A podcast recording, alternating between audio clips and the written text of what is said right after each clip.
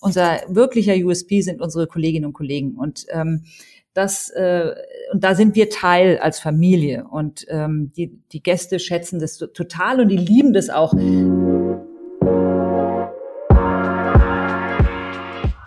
Hallo und herzlich willkommen zu Smack Hospitality. Ich bin Philipp Ibrahim und darf heute mit Frau Dr. Caroline von Kretschmann sprechen. Sie ist die geschäftsführende Gesellschafterin des Europäischen Hofs in Heidelberg und erzählt uns, warum ihre Mama jeden Tag um 5 im Hotel ist, warum sie um 13 Uhr nicht ans Telefon gehen kann und warum der Europäische Hof das herzlichste 5-Sterne-Hotel Deutschlands ist. Viel Spaß! Mal gucken, wie, wie weit die Karriere noch geht, was das Fernsehen angeht. Aber da sprechen wir gleich drüber. Da sprechen wir gleich drüber. Unglaublich vor, heute mit Caroline von Kretschmann zu sprechen. Und ähm, ich muss auch gleich sagen, muss man den Doktor, legst Nein, du einen Doktor? Überhaupt was ist das nicht. denn für ein Doktor erstmal? BWL, Betriebswirtschaft. Ah ja, Aber das guck mal. Lustige ist ja, dass bei uns der, äh, im Hotel nennen mich alle Frau Doktor und zwar als Unterscheidung zu meiner Mutter, weil das Frau von Kretschmann Senior war schon von meiner Großmutter belegt und dann äh, war meine Mutter Frau von Kretschmann und dann haben sie immer gesagt, musst mit Frau von Kretschmann sprechen, dann wussten sie nie mit welcher. Und dann haben sie irgendwann gesagt, das ist die Frau Doktor. Jetzt nennen mich schon alle Gäste Frau Doktor. In einer Stadt wie Heidelberg bestimmt auch okay, ne? Also, so ein ehrwürdiges Haus will, dann ist Frau Doktor und dann kommst du, das ist doch aber auch ganz schön, Genau. oder? Also ich lege da überhaupt keinen Wert drauf. Ähm, es gibt ja auch diese Doc Caro, die ist ja auch jetzt während der Pandemie sehr groß äh, rausgekommen als äh, Medizinerin, die ja auch in Mhm. vielen Talkshows sitzt, ne? Also eigentlich bist du nicht weit weg von Doc Caro. Ach, oh Gott, oh Gott, die ist richtig ein Medienprofi, sag ich dir. Die Das ist ein echter Profi. Macht Die saß auch mit. Ingrid Hartges dann auf dem Podium. Ja, genau, das stimmt. Also Caroline, ich bin- freue mich sehr. ähm, Ich bin unglaublich geehrt, heute mit, mit dir sprechen zu dürfen. Ich hoffe, wir können den Podcast auch so machen, dass dann auch andere, äh, alle anderen interessiert. Du schaffst es bestimmt, aber meine Fragen sind eigentlich nur Fragen, die ich dir gerne sowieso stellen würde, unabhängig vom Podcast. Demnach finde ich das ganz angenehm. Ich, ich nutze das heute so als Chance für mich, dich kennenzulernen. Und ähm, vielleicht stellst du äh, allen den Leuten, die nicht den ganzen Tag mit Hotellerie zu tun haben, kurz vor, wer du bist, wo du arbeitest und ähm, ja, warum du da arbeitest. Das finde ich großartig. Also erstmal Philipp, ich freue mich äh, total, dass ich heute mit dir sprechen kann. Äh, ihr seid ja echt eine coole Truppe und äh, habe ein bisschen auch reingehört in eure Podcasts. Es ist wirklich äh, spannend gewesen und äh, ich freue mich auf das Gespräch mit dir. Und ja, also ich bin äh, im unserem Europäischen Hof Heidelberg hier seit äh, ungefähr elf Jahren jetzt. Ich bin die vierte Generation, bin ein echter Quereinsteiger in die Hotellerie und Gastronomie, obwohl meine Eltern das Haus jetzt schon seit 56 Jahren führen und von meinen äh, Urgroßeltern übernommen haben, die 1906 das Hotel erworben haben und ähm, habe mich dann aber äh, spontan auch äh, in dieses Haus, in die Branche und in das, was wir hier tun, verliebt. Meine Eltern wussten nie, ob sie das Hotel halten können. Wir sind so ein klassisches Fünf-Sterne-Superior-Hotel Mhm. in der Stadt. Äh, und das ist äh, eine ziemlich große Herausforderung, weil die Stadt auch ähm, eine Kleinstadt ist, also Heidelberg mit 160.000 Einwohnern, davon 40.000 Studenten. Und deswegen haben die uns, äh, uns, das ist mein Bruder und mir, gesagt, macht erstmal was Eigenes und dann gucken wir mal, wie es aussieht. Und wir haben beide äh, eine Banklehre gemacht, BWL studiert. Das hilft. Das ja, hilft. so eine klassische Ausbildung. Und dann war ich, äh, habe ich in der Unternehmensberatung angefangen, ja internationale Strategie- und Organisationsberatung und habe dann äh, nach vier Jahren, äh, als die verkauft hat, an eine noch größere, mich selbstständig gemacht mit einer Kollegin und dann haben wir zu zweit angefangen, so eine kleine Beratungsboutique aufzubauen in Berlin. Und die Mhm. war am Ende dann, äh, waren wir 15 Mann stark. Und dann irgendwann kamen meine Eltern und haben gefragt, willst du nicht doch den, den guten alten Europ, wie wir ihn liebevoll nennen, übernehmen äh, oder zumindest mal einsteigen? Und dann habe ich erstmal Nein gesagt, weil ich war in Berlin echt äh, super happy dort und äh, auch mit meiner mit unserer Firma, die war echt auch, äh, hat Spaß gemacht. Und dann habe ich Nein gesagt. Meine Eltern haben super reagiert Okay. und äh, haben gesagt, okay, Hauptsache du bist glücklich. Aber nach einem Jahr habe ich gemerkt, ich muss mir das doch mal angucken. Und da bin ich ganz äh, langsam da eingestiegen und jetzt äh, bin ich wirklich seit knapp elf Jahren äh, mit großer Leidenschaft dabei, mit meinen Eltern gemeinsam und den 150 Kolleginnen und Kollegen diesen Laden hier zu führen. Wahnsinn. Also das heißt, äh, eine der wichtigsten Fragen, deine Eltern sind auch noch wirklich da und äh, sind präsent und laufen Mhm. rum und äh, sind auch so für Rat und Tat und auch für die Mitarbeiter noch ansprechbar. Ja, das ist tatsächlich, also äh, viele sagen ja, wie machten ihr das überhaupt? Also die sind tatsächlich noch da, die sind beide über 80 jetzt. Wahnsinn. Und meine Mutter äh, ist immer jeden Morgen zwischen fünf und Viertel nach fünf da und äh, ist echt der Hammer. Sechs Tage in der Woche arbeiten die immer noch. Ähm, aber äh, das war auch nicht so, dass du, weißt du, dass ich so direkt da reingekommen bin, gesagt habe, Achtung, jetzt bin ich hier und äh, jetzt habe ich hier das Sagen, sondern der, dieser Nachfolgeprozess, den wir gemacht haben, der war wirklich äh, vorsichtig, langsam und ich bin erstmal als Berater hier rein und habe Projekte gemacht, einen Relaunch der Webseite und sowas, ganz langsam mir die Branche erschlossen äh, und den Respekt auch der Kolleginnen und Kollegen. Hab dann irgendwann als klassischer Berater machst du ja immer ähm, äh, Reorganisation und Restrukturierung. Da haben wir einen kleinen Bereich Marketing ausgegründet aus dem Bereich äh, von meinem Vater und den habe ich dann auch geführt und bin dann äh, nach drei Jahren äh, in die Geschäftsführung. Wir haben so eine Betriebsgesellschaft und eine Besitzgesellschaft und meine Eltern haben dann mehr und mehr auch äh, Dinge abgegeben und ähm, mittlerweile ist es tatsächlich so, dass sie sagen, du bist jetzt der Chef und wir mhm. arbeiten dir zu. Und das ist echt super, weil ich kann natürlich toll die Erfahrung nutzen meiner Eltern und die, die arbeiten wirklich. Also wenn die nicht mehr da wären, dann würde schon was fehlen. Ja, also insbesondere äh, also auch die einzelnen Kompetenzen, die die haben. Also mein Vater, der kennt jedes Rohr hier, jede Klimaanlage, jede Technik, der liebt bauen. Und meine Mutter hat bei uns in der Familie einfach den besten Geschmack und äh, die macht eben auch noch die ganze Einrichtung. Und äh, das Schöne ist, dass mir jetzt alles zugeschrieben wird, auch was die machen. Also das ist total super. Also es gibt so also so Dinge. Äh, äh, meine Mutter hat da letztens so, die sind relativ prägnant, so zwei äh, super wirklich äh, moderne äh, Stühle, so pinke Stühle vor roten Wänden. Das, und jeder kommt rein und sagt, boah, das ist ja super cool. Und so, Frau von Kretschmann, seitdem Sie da sind, das ist ja so modern geworden. Und dann sage ich immer, wissen Sie, meine Mutter musste echt drei Wochen auf mich einreden, bis sie das machen durfte. Aber ich habe sie dann nachgelassen. Aber das macht, weißt du, so ein richtiger Familienbetrieb, wenn die Nachfolge klappt, dann und eine gute Verbindung da ist, dann ist es echt berührend. Also es macht auch wirklich Freude. Wahnsinn. Also ich, ich, ich habe, du kannst dir gar nicht vorstellen, mein Blatt, bei dem ich Fragen hier notiert habe, wird immer länger. Ich, ich kann dir jetzt schon sagen, ich, ich, äh, also äh, ich könnte tausend Sachen fragen. Das ist ja äh, unglaublich spannend. Also gerade dieses Arbeiten in der Familie. Ich stelle mir vor, man trifft sich dann irgendwie doch am Sonntag mal abends äh, zum Abendessen und geht's dann immer noch ums Hotel oder schafft ihr das dann auch mal irgendwie über was anderes zu sprechen? Also ähm, ich bin ja auch, ich liebe ja Familienunternehmen. Ich habe während meiner Beraterzeit noch mal eine Ausbildung gemacht zum systemischen Berater und Coach mhm. und da ging es viel auch um Nachfolge in Familienunternehmen und ich bin auch äh, im in Verband. Branche auch unglaublich spannend, um ja, das mal, also da gibt es tolle Konzepte. Super spannend und es gibt eine eigene Theorie dazu und ich weiß du, unsere Branche, die Hospitality-Branche und auch die Hotellerie in Deutschland ist ja zutiefst kleinteilig strukturiert. Genau. Es gibt ja, glaube ich, mhm. nur, was weiß ich, fünf Prozent der Betriebe, die mehr Umsatz machen als 100.000 Euro so ungefähr und mhm. äh, mehr als 100 Zimmer haben. Und das heißt, wir haben ganz viele Familienbetriebe in der Hotellerie und Gastronomie und das ist einfach super spannend. Und natürlich geht es in Familienunternehmen äh, immer wenn du dich triffst, zu 99 Prozent geht es um den Betrieb. Ja, klar. Und es ist nicht nur so, dass ich meine Eltern am Wochenende, ich pendel ja noch zwischen Berlin und Heidelberg. Wirklich? Meine, ja, meine Wo wohnst du denn hier in Berlin? Ja, mein Hauptwohnsitz ist immer noch in Berlin. Kann ich nicht und lassen. Wo? Welcher, welcher Kiez? Sag mal. Charlottenburg. Aber du pass auf, ich habe angefangen fast Spandau, bin dann über äh, ganz krass Kreuzberg, Mariannenplatz, so mitten rein, über wow. Mitte über Schöneberg jetzt nach ähm, Charlottenburg. Okay. Und meine Partnerin lebt da und deswegen ähm, bin ich immer noch ein oder zwei Wochenenden, je nachdem wie der Arbeitsanfall hier ist, äh, in Berlin auch. Und okay, ähm, okay wo, wo trifft man dich auf, auf welchem ähm, Markt, wenn du einkaufen gehst? Äh, ist das Winterfeldmarkt? Ja, oder? Winterfeldmarkt, ja, ja oder, oder einfach, ja, also da, ich meine, es gibt ja, ich liebe ja auch den Kiez da, ein bisschen, ja, muss man schon toll. sagen. Es ist, äh, ist überhaupt spannend, Berlin.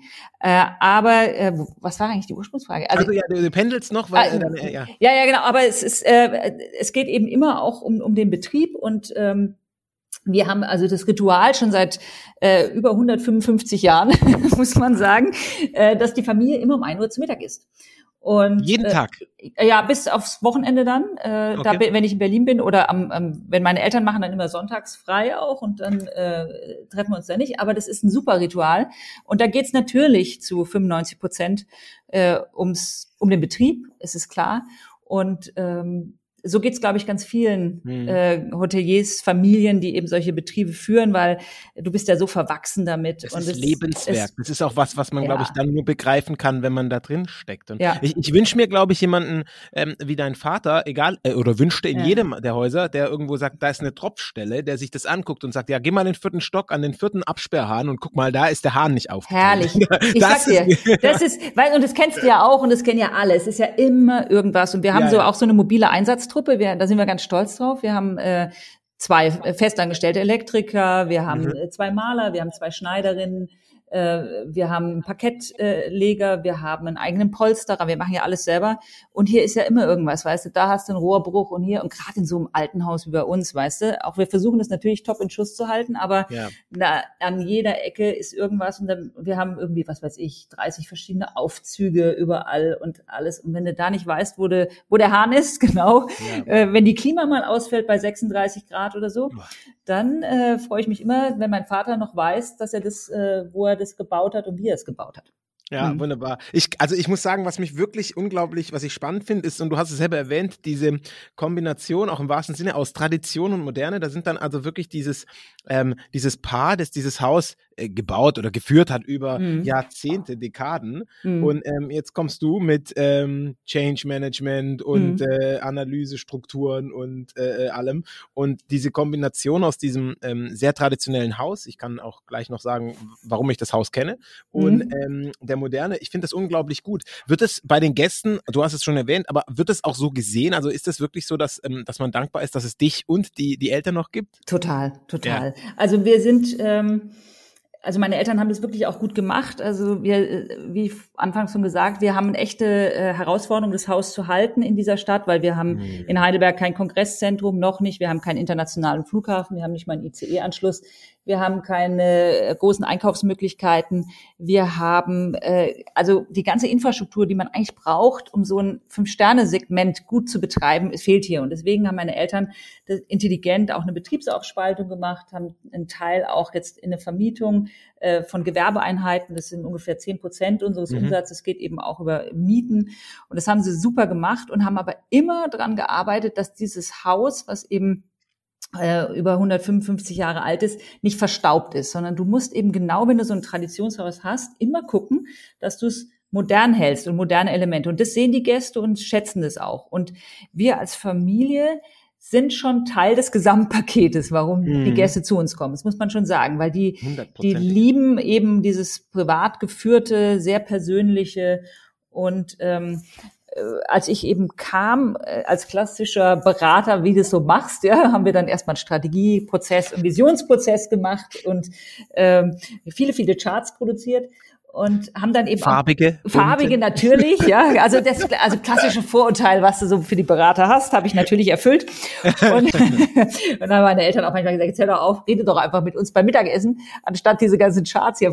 Aber es war super und wir haben das toll also finde ich gut hingekriegt und dann haben wir gesagt, wir wollen das herzlichste Fünf-Sterne-Stadthotel Deutschlands werden. Das war unser USP, weil wir, äh, das weißt du auch, ja eines der wenigen Hotels sind, die eben keinen kapitalstarken Investor im Hintergrund haben. Und ähm, wir dadurch eben nicht so viel Ressourcen zur Verfügung haben, um immer alles top äh, neu und alles zu machen, sondern wir machen das Schritt für Schritt. Und unser unser wirklicher USP sind unsere Kolleginnen und Kollegen. Und ähm, das äh, und da sind wir Teil als Familie und ähm, die die Gäste schätzen das total und die lieben mhm. das auch.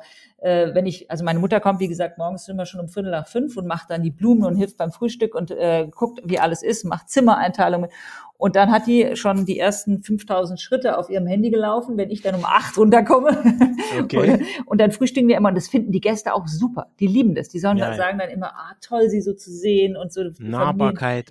Genau. Ja, ja, und dass eben so verschiedene Generationen auch in mhm. einem Hotel arbeiten. Und das ist, weißt du, auch was, was ich so wichtig finde, jetzt auch das Thema Diversity, das spielt eher auch ganz entscheidend und so aus Überzeugung auch. Und da, wir sind eben ein Haus, was unheimlich divers ist. Also nicht nur, dass wir ganz viele, also wir haben 60 Prozent Frauen bei uns in der Führung und äh, wir haben auch in den Führungspositionen, wir haben äh, 70 Prozent äh, sind deutsche Nationalität, aber wir lassen uns eben auch 30 Prozent unserer Kollegen bereichern uns eben auch durch ihre kulturellen und ethnischen Herkünfte. Und was eben auch toll ist, wir haben wirklich äh, eine ausgeglichene Alterspyramide. Also wir haben Stark. ungefähr 60 Prozent, glaube ich, die jünger sind als 40 Jahre und aber auch äh, oder 40 Prozent, die eben älter sind als 40 Jahre, so zwischen 40 und 80.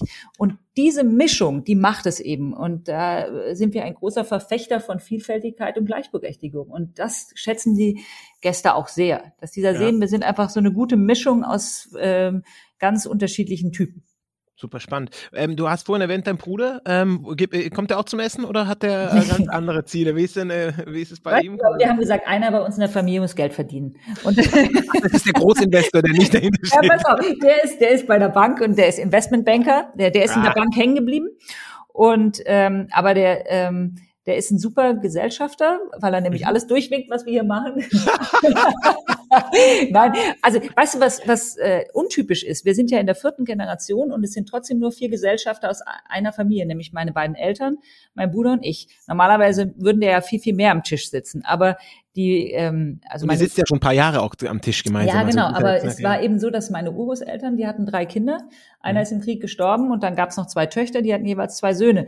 Und eigentlich wären da jetzt viel mehr Gesellschafter, aber die anderen Gesellschafter haben irgendwann mal aufgegeben, weil es gab bei uns im Haus noch nie eine Ausschüttung in 155 Jahren. Also das heißt, als Gesellschafter hattest du 0,0 davon, wenn du Anteile an diesem Unternehmen hast. Und irgendwann haben die alle gesagt, der Spatz in der Hand ist es lieber als die Taube auf dem Dach und mhm. haben sich auszahlen lassen. Sind das alles Schwaben oder zumindest aus Baden-Württemberg oder ist, ist der, wo kommt denn die Familie von Deutschland? Also die, ähm, die väterlicherseits kommen aus Berlin, also Potsdam tatsächlich. Mhm. Preußen, ja. Preußen und äh, meine Mutter kommt aus dem Schwabenland, aus Freudenstadt. Guck und, mal, guck mal, guck ist mir sehr sympathisch, wie alle wissen. Ne? Ich bin ja hier, ich bin ja, ja der, Schwabe. Du bist auch ein Schwabe, oder? Ich bin ein gewürdiger Schwabe. Für mich ist das die schönste Gabe. Also Grüße an deine Mutter. Ja, das mache ich. Mit der könntest du jetzt das Ding auch auf Schwäbisch. Äh, ja. Das kann die auch. Ja, das glaube ich. Ähm, mir wäre das nicht anfangen. Ich habe schon Fragen gehabt in die Richtung, aber Mundart nee. machen wir vielleicht in der nächsten Season. Machen wir beim nächsten Mal. ähm, ja, Wahnsinn. Aber ähm, ich finde es ja, ich finde es ja unglaublich spannend, wenn, wenn man dann so in diese Historie zurückguckt und, und vor allem, was du auch sagst, mit diesem Altersschnitt der Mitarbeiter, das ist ja auch klasse, dass ähm, deine Eltern noch so aktiv sind, weil dann gibt es ja auch jemanden, weißt du, wenn, wenn du älter bist, wenn du selber schon irgendwie 70 bist oder 60, weiß nicht, mhm. und dann äh, da der, der alte Herr Direktor und die Frau Direktor noch da sind, dann gibt es ja immer noch einen Gesprächsansatz. Mhm. Äh, weißt du, auch wenn man jetzt mal sagt, ich kann da jetzt nicht helfen oder ist vielleicht auch weit weg von mir. Ich finde das ganz, ganz toll und ganz sympathisch. Und ich, ich glaube auch, dass der Zusammenhalt der Familie ganz einmalig ist. Gibt es denn, wenn du sagst vierte Generation, äh, kennt man die anderen so alten Hotels, die vergleichbar sind in Deutschland? Familien, mir fällt ja, ähm, auch, auch in eurem Namen oder in eurer hm. Größe, also von, von der Reputation, nicht so viele ein.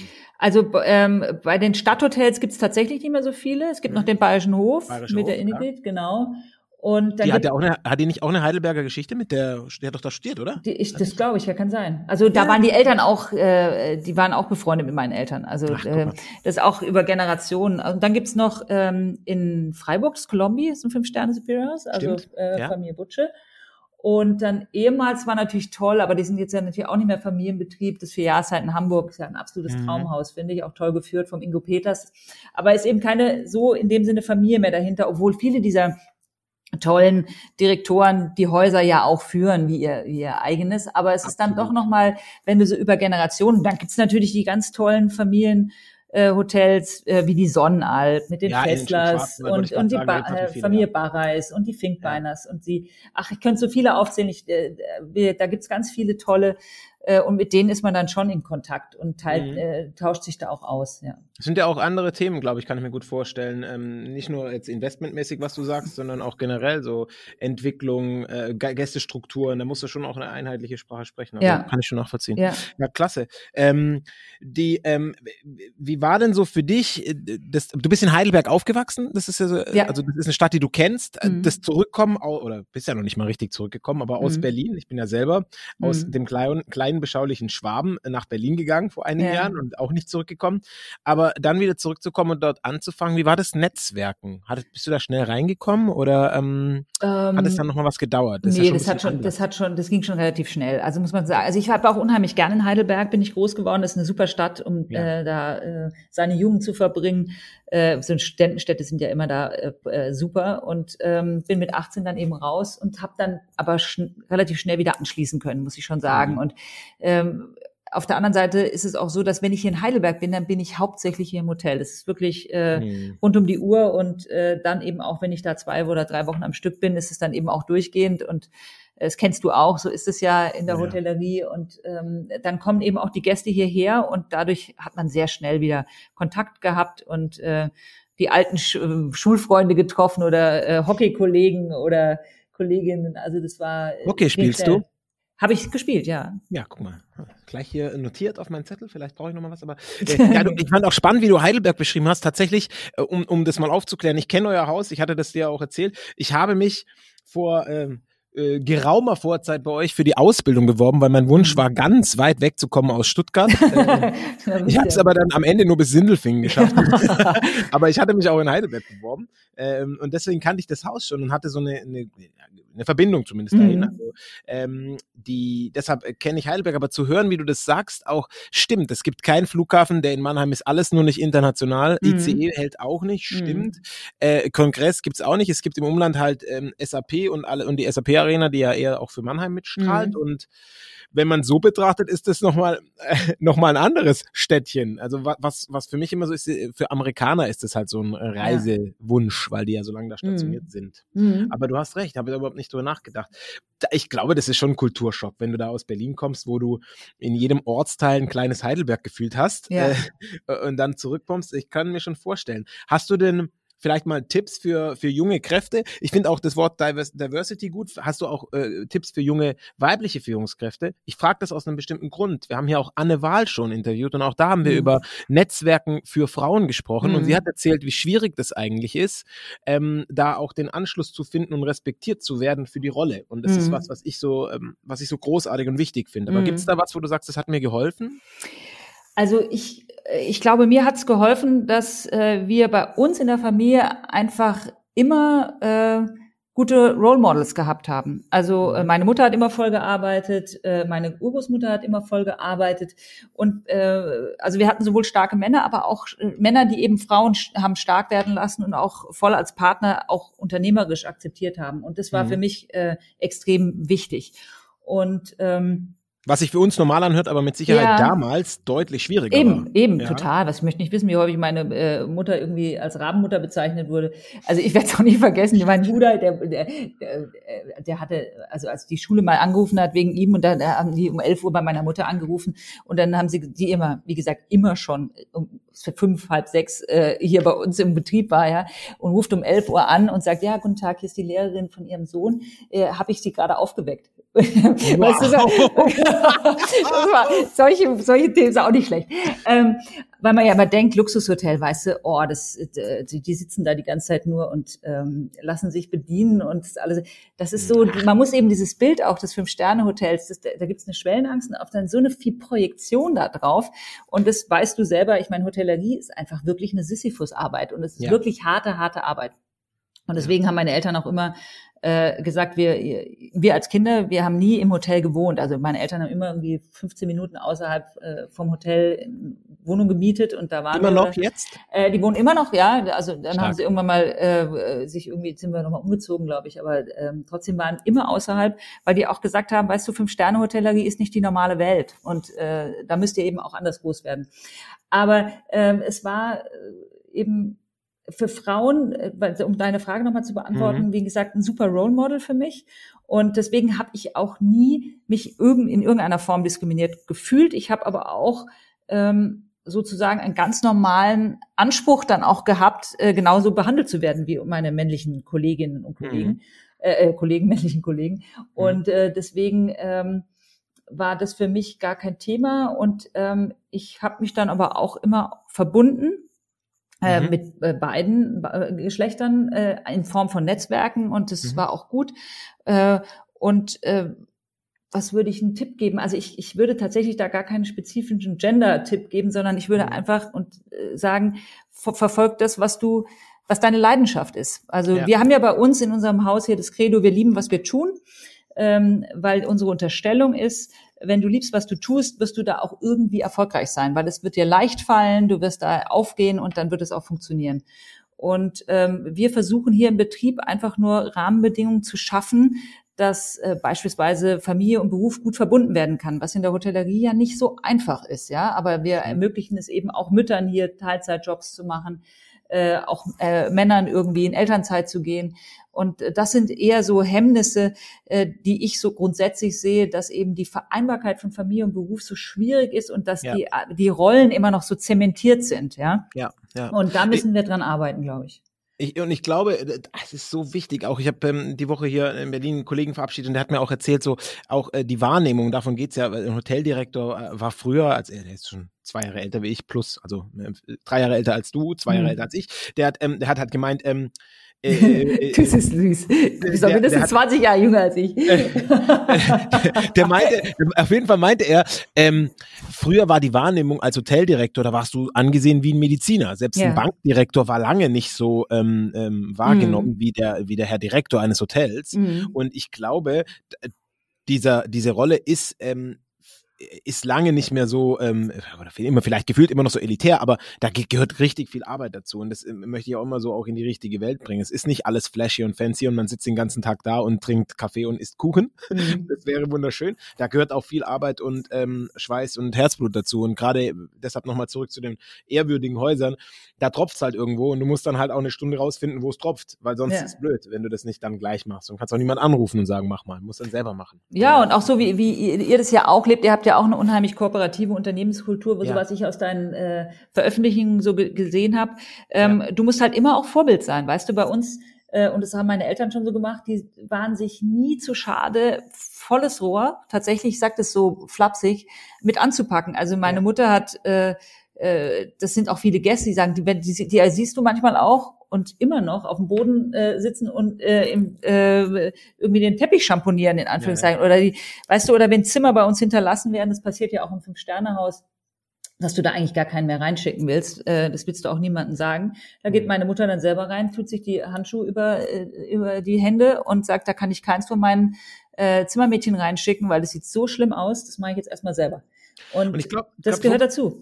Vorbild sein heißt auch, dass man akzeptiert, Fehler zu machen. Also diesen Mut mal irgendwie ähm, entscheiden und dann auch zu sagen, ey, warte mal, ähm, deine Idee ist besser oder sonst irgendwas. Das sind so Sachen, was in dieser Kooperation oder im, Ko im kooperativen Führungsstil unglaublich wichtig sind. Und ich finde großartig, dass du auch diesen Bereich Vorbilder erwähnst, weil ähm, wenn ich, ich schicke dir nachher mal ein Bild von meinem Mindmap, was ich hier habe, das stand hier auch drauf, weil Vorbilder, das hast du schon relativ klar beantwortet, oder auch Mentoren helfen äh, und egal wem. Und ich habe auch, ähm, äh, auch das finde ich großartig, da kein Gender-Thema draus zu machen, hast du gerade gesagt. Das ist so wichtig. Es gibt Vorbilder für mich, ähm, ich gucke da manchmal drauf und sage, ups, guck mal, das ist ja eine Frau oder mhm. ups, guck mal, das ist ja ein Mann, weil ich mhm. mir überhaupt keine Gedanken mache, weil du ja einen Charakterzug oder eine Eigenschaft siehst und sagst, das finde ich krass, das finde ich gut.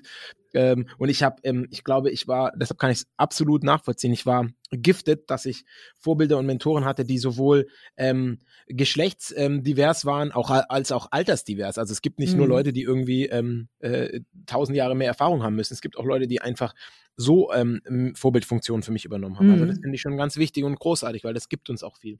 Ja, und weißt du, und wir müssen eben daran arbeiten äh, in unseren Betrieben, dass wir eine gewisse ähm, signifikante Masse noch äh, von den Unterschiedlichkeiten herstellen. Weil es gibt ja Studien, weißt du, du musst mindestens, glaube ich, 30 Prozent der Grundgesamtheit sein, damit du als Minderheit wahrgenommen wirst. Und ja. ich war zum Beispiel immer ein totaler Gegner der Quote, der Frauenquote. Also das ja. ist mal, glaube ich, wenn man jung ist und sagt, ich bin gut ausgebildet und ich schaffe das auch so, ich brauche keine Quote. Aber mittlerweile habe ich da meine Ansicht geändert, weil es gibt äh, immer noch viele, viele Betriebe, da ähm, da kommst du einfach nicht hoch. Und das, das kann man den Männern auch gar nicht vorwerfen, sondern es gibt auch psychologisch äh, den Effekt, dass du eben immer wieder was Ähnliches suchst, was du selber bist. Also mhm. das ist auch beim Rekrutieren oder beim Befördern so. Äh, und das ist einfach ein Bias, den du hast bei der Auswahl. Und wenn du dann eben äh, nur unter Männern bist oder nur unter Frauen ist genauso äh, ähm, äh, mhm. homogen, was auch nicht gut ist, da musst du eben es erstmal herstellen, dass die Grundgesamtheit zumindest 30 Prozent einen anderen Anteil mit drin hat, dass die auch gesehen werden. Und das ist so toll bei uns im Betrieb eben, dass wir wirklich sehr balanciert sind, was Alter, Geschlecht, Nationalitäten anbetrifft. Mhm. Und dadurch, äh, das können wir, glaube ich, auch immer wieder äh, solche Schritte gut gehen und können dann auch wieder als Modelle gelten. Und das mhm. äh, finden, glaube ich, auch unsere Kolleginnen und Kollegen super, ne? dass es so, unter, so, so balanciert ist. Ja, ich, die Frauenquote ist so ein Thema, aber das habe ich auch schon öfter gesprochen, weil ich ähm, es, äh, ich musste da auch viel lernen, ähm, weil ich genau das Gleiche gesagt habe wie du und ähm, mhm. auch hier mit in Berlin mit äh, tollen ähm, Netzwerken, äh, Frauennetzwerken oder generell Führungsnetzwerken für Frauen gesprochen haben. Die haben gesagt, ja, du hast recht, das, du, du hast natürlich recht, dass du gesehen werden willst für die Leistung, wie du machst, mhm. aber du musst ja erstmal die Anzahl an möglichen ähm, Personen erhöhen. Mhm. Und die schaffen wir nicht erhöht, wenn es nicht auch eine klare, ein klares Commitment gibt dazu. Absolut. Und das ist, ähm, das ist, glaube ich, das, was wir brauchen. Und ich frotzel ja immer, ich liebe die, den Hotelier des Jahres als Veranstaltung sehr, weil es ja so ein, ein Branchenstelldichein ist. Aber ich bin trotzdem immer wieder schockiert, wie wenig ähm, Caroline von Kretschmanns da gibt und ähm, wie wenig ähm, Philipp Ibrahims da gibt, mhm. jetzt ohne das in irgendeine Richtung zu treiben und wie viel da immer äh, ähnlich und gleich aussehen. Und das ist ähm, für mich immer so eine Geschichte, wo sind denn die Chancen und wo sind die Leute, die diese Chancen auch ergreifen? Und das ist vielleicht auch eine Aufgabe, die wir in der Führung in Zukunft haben. Ähm, ich finde es großartig, dass du diese Veränderung der Führungskultur schon angesprochen hast und dass ihr die so lebt, weil ich glaube, das, ähm, das gibt ganz, ähm, ganz viel Farbe aufs Bild, im wahrsten Sinne des Wortes. Ähm, hast du da in den Jahren oder auch in der Zeit jetzt bei euch im Europ, habe ich mhm. gerade gelernt, ja. ähm, auch Kolleginnen, äh, Kollegen erlebt, die, ähm, die da gemerkt haben, den Weg wollen wir nicht mehr mitgehen. Und war das schwierig dann? Ähm, also äh, es also ich habe relativ wenig Kolleginnen und Kollegen gehabt, die gesagt haben, das ist, das, das will ich nicht. Also ähm, weil den, den Führungsstil mir kam zugute, ähm, dass ich ein Quereinsteiger bin, weißt ja. du? Und ähm, ich sag, die habe ich Geschichte habe ich schon ein paar Mal erzählt. Als ich frisch in die Branche reingekommen bin, da gab es schon natürlich so etablierte Branchenkollegen, äh, Kollegen hauptsächlich, mhm. äh, die mir auch gesagt haben, wissen Sie was, Frau von Kretschmann, Sie sind ja ein Quereinsteiger, Sie haben ja wirklich von Tuten und Blasen keine Ahnung. Wie wollen Sie denn diesen ehrwürdigen europäischen Hof führen? Und äh, haben mir dann vorgerechnet, äh, erstmal haben sie gesagt, haben Sie, äh, geben Sie mir mal Ihre Kennzahlen, RevPAR und äh, Umsätze und Kosten und bla bla bla. Und ich habe das natürlich, äh, ich, wir sind relativ offen, also wir sind sehr kooperativ und wir sind eben sehr offen mit, äh, mit allem, weil wir glauben, dass es äh, immer gut ist, viel zu reden und äh, sich gegenseitig zu inspirieren. Und deswegen habe ich ganz äh, normales auch alles gesagt. Dann haben die gesagt, also haben sie einen Taschenrechner rausgeholt und gesagt, wissen Sie was, Sie haben noch ein eigenes Housekeeping, 15 eigene Zimmermädchen, äh, klack, klack, klack, Refbar, Umsatz, Belegung, Kosten, Punkt, bla. Wenn Sie Ihre 15 Zimmermädchen äh, ersetzen durch Outsourcing, dann sparen Sie 200.000 Euro pro Jahr. Und dann äh, äh, habe ich mir das angehört und dann bin ich zu meiner Mutter und zu meinem Vater zurück und dann haben die mich gefragt, und wie war es auf der Konferenz und äh, was hast du gelernt und so. Und dann habe ich gesagt, ja, das und das. Und dann haben die gesagt, meine Mutter gesagt, weißt du was? Und die ist mit den Hauszimmermädchen, die sind wie ihre Kinder, kannst du dir vorstellen. Und er gesagt, bevor wir ein einziges unserer Zimmermädchen, das sich 30 Jahre lang bei uns krumm und bucklig gearbeitet hat, für unser Haus kündigen, äh, machen wir machen wir alles andere, aber nicht das. Geh raus und mach Vertrieb. Sie recht gehabt. Geh raus und mach Vertrieb und hol die Gäste rein und nicht alle unser wieder. Also das ist so die Grundhaltung. Ähm, dass wir ähm, eben ich, sehe seh deine Mutter richtig vor mir muss ja, ich gestehen. Das, weißt du und dass wir einfach wir sind hier eine große Familie und äh, da und, und ich, du sprachst von Führung also deshalb habe ich und dann äh, habe ich diesen Kollegen irgendwann auch mal gesagt äh, habe ich gesagt wisst wisst ihr also mein Anspruch ist ja gar nicht, dass ich alles besser weiß hier im Haus. Dass ich von oben sage, ich bin der Chef, ich weiß, wo es lang geht und ihr müsst mir folgen. Äh, aus der Zeit sind wir sowieso schon lange raus. Mit zunehmender Digitalisierung, erhöhter Komplexität, keine linearen Prozesse mehr. Das können wir gar nicht mehr leisten. Mhm. Und mein Anspruch ist es, dass ich die bestinformierteste Person im Betrieb bin, den Diskussionsprozess moderiere, dann entscheide, aber dass ich an jeder Stelle hier im Betrieb jemanden habe, der das, was er da macht, besser kann als ich.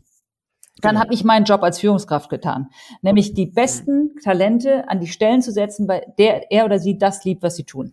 Und ähm, das ist ein ganz anderes Führungsverständnis. Und mit diesem Führungsverständnis bin ich eigentlich bei 99 Prozent der Kollegen äh, habe ich äh, offene Türen eingerannt. Ja, und das bei uns, meine Eltern haben das auch schon ähnlich gemacht. Also wir haben immer Menschen, die bei uns im Betrieb waren, ähm, entwickelt und äh, wir lieben das. Ich habe zum Beispiel jetzt, eine, es ist sensationell, eine Gastronomieleitung. Also wirklich eigentlich mit die wichtigste Person, also Logieleitung, wir haben so Geschäftsführung und dann kommen Bereichsleiter, Logieleiter, mhm. Gastronomieleiter, kaufmännische Leitung, technischer Leiter. Und das ist eine unglaublich junge Kollegin, die ist, glaube ich, 27 äh, oder sowas, hat bei uns, oder 28, hat bei uns eine Ausbildung gemacht und hat sich einfach durchgekämpft durch verschiedenste auch Krisen bei uns im F&B-Bereich. Und dann wollten wir da erst jetzt so einen großen F&B-Leiter oder F&B-Leiterin hinsetzen und äh, irgendwann haben wir gemerkt, da, da, das Profil hat alles nicht gepasst. Das waren alles so Menschen, die gedacht haben, jetzt sind sie hier die großen Chefs und lassen die anderen laufen und sowas. Dann haben wir gesagt, nee, und die macht es jetzt und die macht es so sensationell. Und da haben wir bestimmt zehn solche Erfolgsgeschichten.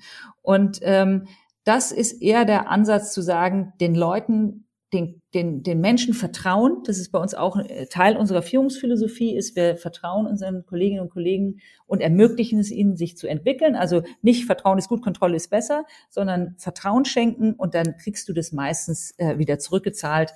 Und ähm, der Zuspruch zu dieser Führungsphilosophie ist wirklich überwältigend und hat uns jetzt auch in der Pandemie übrigens unglaublich geholfen. Diese, mhm. diese unter, kooperative Unternehmenskultur und dieses familiäre war ein unglaublich stabilisierender Faktor, um da gut durchzukommen. Ja, ihr habt auch tolle Videos gedreht, ihr habt die Mitarbeiter, also ich, ich mhm. habe das alles verfolgt, fand ich echt großartig. Und ich möchte noch eine Sache sagen, auch weil, weil das hören ja zwei, drei Leute an, weil du das auch selber so oft sagst. Äh, du bist zwar Quereinsteigerin, aber wahrscheinlich bist du praktisch an der Rezeption, ich will jetzt nicht überspitzt, geboren worden, weil du bist ja ein ganzes Leben in der ja, Fünf-Sterne-Hotellerie. Also das darf man ja auch nicht äh, unterschätzen. Mhm. Ich unterschätze auch immer die Power. Mein, mein, Sohn ist sechs inzwischen, der hängt natürlich auch mit Lockdown und allem sehr viel mit mir hier im Hotel rum. Mhm. Der feiert das auch sehr, weil viel Platz und jeder liebt ihn und er ist natürlich ähm, der kleine King Käse hier. Aber äh, äh, das macht natürlich auch was. du wusstest ja schon, was ein Kellner ist, was wie Kassi also viele Sachen, die andere Leute in drei Jahren lernen. Da hast du ja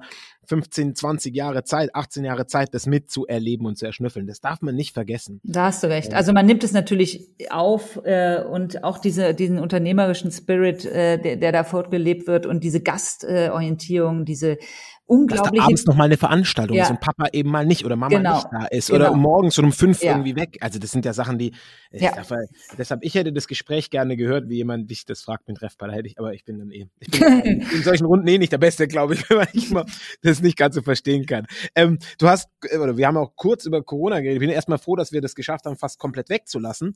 Aber die Veränderung der Führungskultur, auch die Veränderung, die Corona mit sich bringt für unsere Mitarbeiter in dieser Branche, ist ja mit Sicherheit was, was uns alle noch eine Weile also begleiten wird. Du hast zum einen gesagt, dass dieser familiäre Zusammenhalt, dass diese Struktur, wir lieben, was wir tun, dir in der Krise oder euch in der Krise geholfen hat, die Leute zu halten.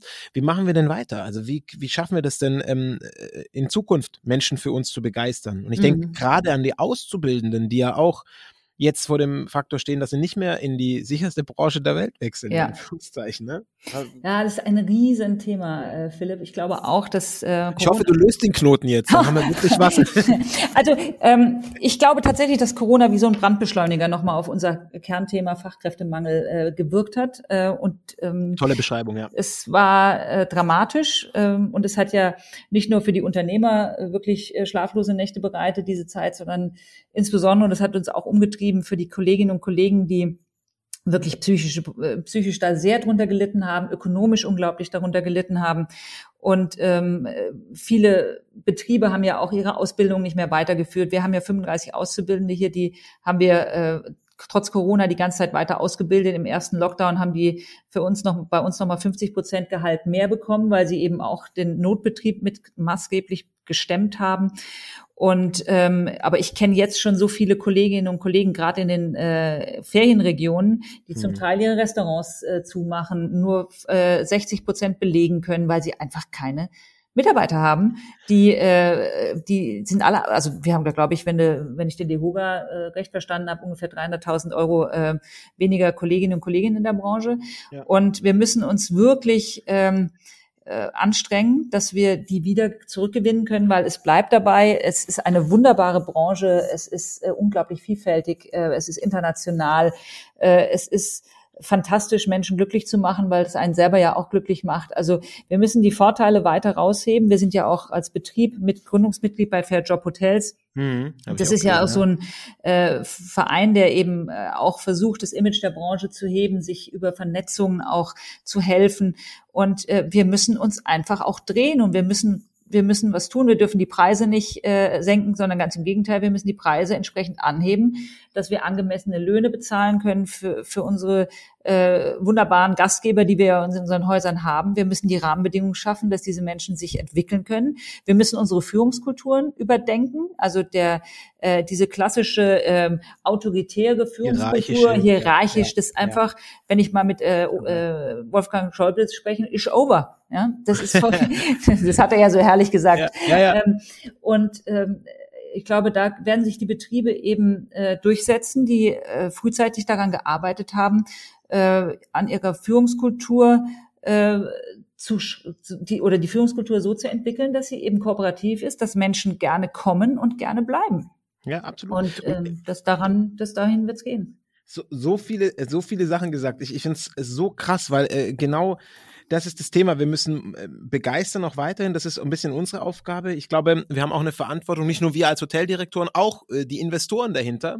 Mhm. Weil ähm, gerade in Städten wie Berlin kann es nicht nur über den Preis gehen. Ich glaube, es ist in Heidelberg bestimmt nicht anders. Aber du sagst es ja, wir müssen ja jetzt, äh, wir haben ja Argumente, mehr Geld äh, äh in die Leute zu investieren, auch die Leute mitzunehmen. Ich bin auch froh, dass wir mit dem Verband sehr stark an der Neugestaltung der Ausbildungsrahmenpläne mhm. arbeiten und ähm, und auch da in, in irgendeiner Form noch noch weiter dafür tun, dass die dass die jungen Leute auch weiter bei uns bleiben. Das ist so eine riesen Geschichte. Ähm, und ich glaube, ich glaube, dass ähm, so wie du das sagst, das Mitnehmen der Mitarbeiter auch in der Krise, die die jetzt da sind, sind praktisch so die die eingekochte Jus auf der wir mhm. aufbauen müssen. So muss man das auch ein bisschen sehen.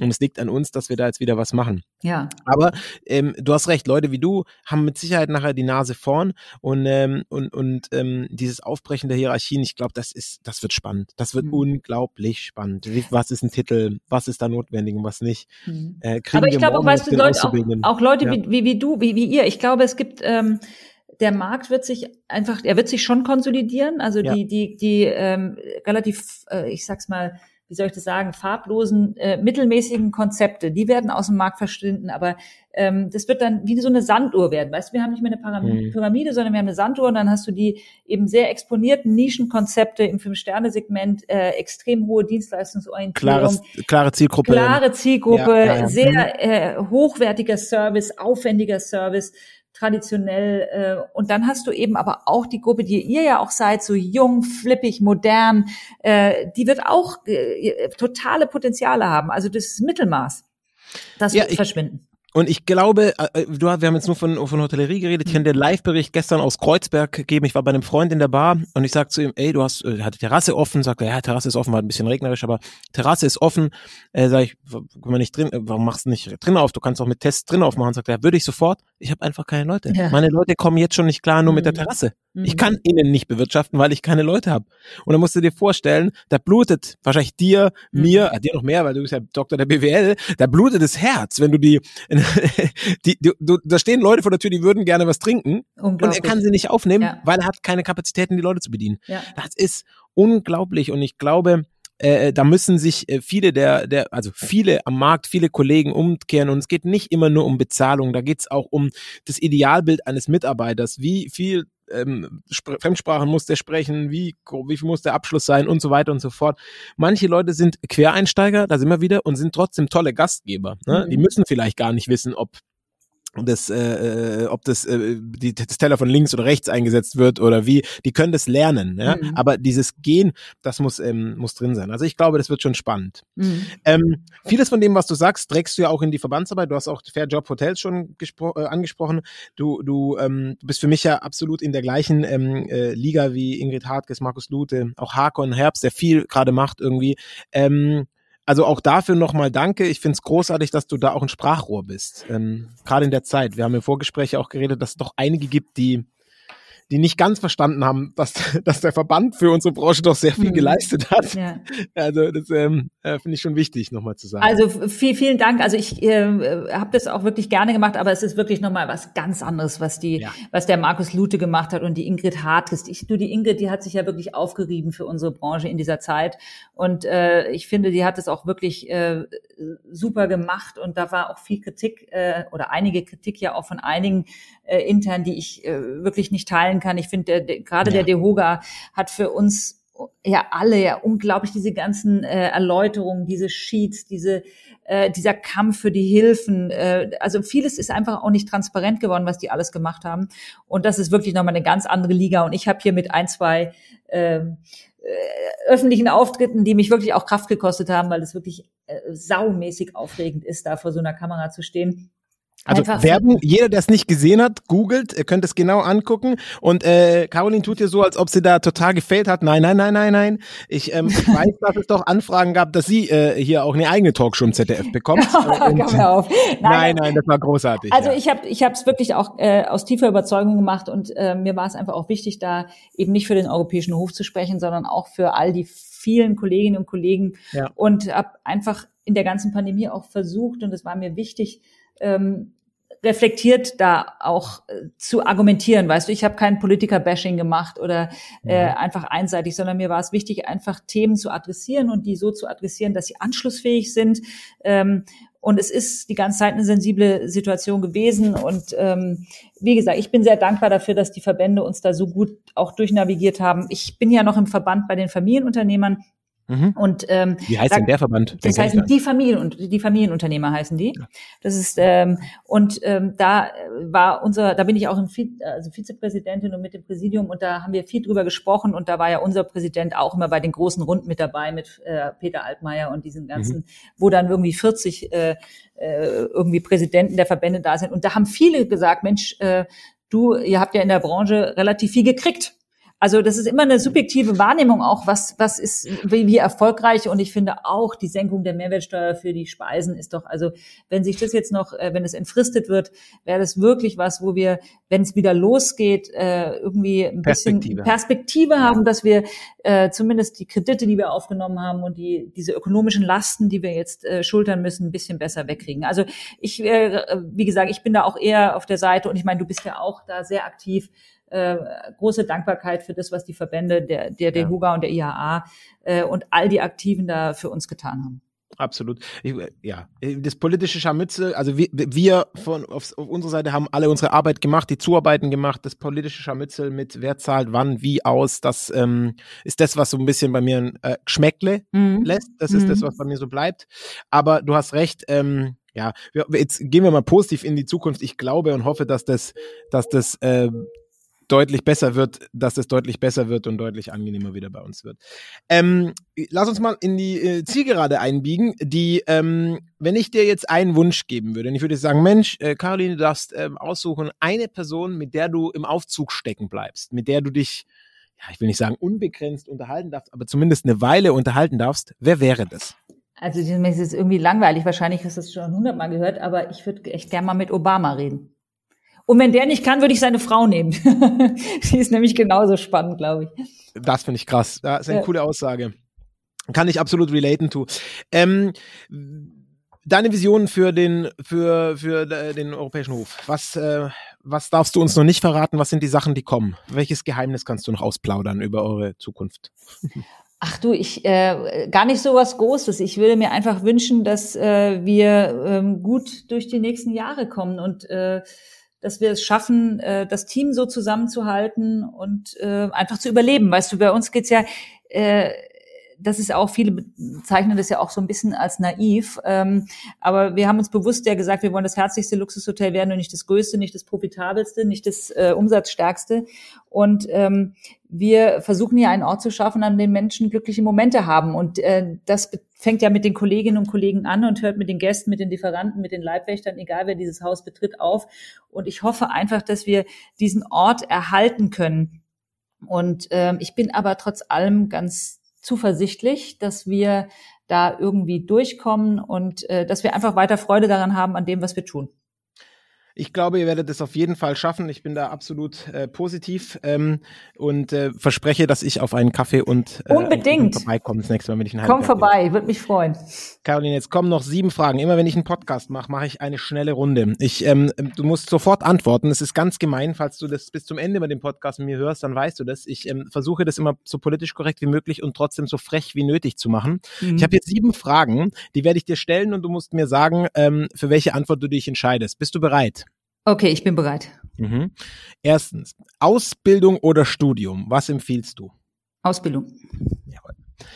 Äh, volles Teller oder volles Glas? Was ist dir lieber? Volles Glas. Booking oder Expedia? Keiner. Ähm, die ist gemein. Äh, Mannheim oder Ludwigshafen? Mannheim. Ja, Kurpfälzerin war natürlich klar. Ähm, lesen oder hören? Lesen. Mhm. Twitter oder Instagram? Instagram. Und Wellness oder Wandern? Wandern. Wandern. Super. Da haben wir viel über dich kennengelernt. Ich äh, füge noch Hockey hinzu und dann hat jetzt jeder auch ein bisschen ähm, eine Ahnung, wie das bei dir aussieht. Caroline, wir haben äh, fast 50 Minuten geredet. Die Zeit, ähm, ich habe das gewusst, ist verflogen. Ich, ähm, ich könnte gleich noch einen zweiten Teil anbieten. Ich habe noch genug Fragen und noch genug weitere Punkte. Aber ich würde gerne an der Stelle aufhören und würde dich in deinen verdienten Arbeitstag lassen. Ich weiß ja, dass du in einer Stunde zum Essen musst. Ähm, Sehr, gut. vielen, vielen, vielen Dank. Das war unglaublich erfrischend und ich hoffe, dass wir es bald schaffen, uns mal in Berlin zu sehen. Vielen, vielen Dank, Philipp. Freut mich sehr auch für dein ganzes Interesse und hat großen Spaß gemacht. Alles Gute Danke. dir auch. Merci. Ciao. Ciao. Das war's für diese Folge. Vielen Dank an unseren Season-Sponsor iReckon die erste Hospitality-Kundendatenplattform. Ihre Philosophie ist es, weniger Software zu kaufen, dafür aber ideale Rahmenbedingungen zu schaffen. iReckonU's Middleware-Plattform verbindet die Inhouse- und Above-Property-Systeme eines Hotels und sorgt so für einen reibungslosen Austausch an Kundendaten zwischen allen Systemen, was im Endeffekt nicht nur die Customer Journey, sondern auch die Effizienz optimiert. Mehr erfahrt ihr auf iReckonu.com und wie immer laden wir euch auch gerne ein, auf smack.media, unserem LinkedIn, YouTube oder Instagram-Kanal, mehr über Smack zu erfahren. Bis zum nächsten Mal.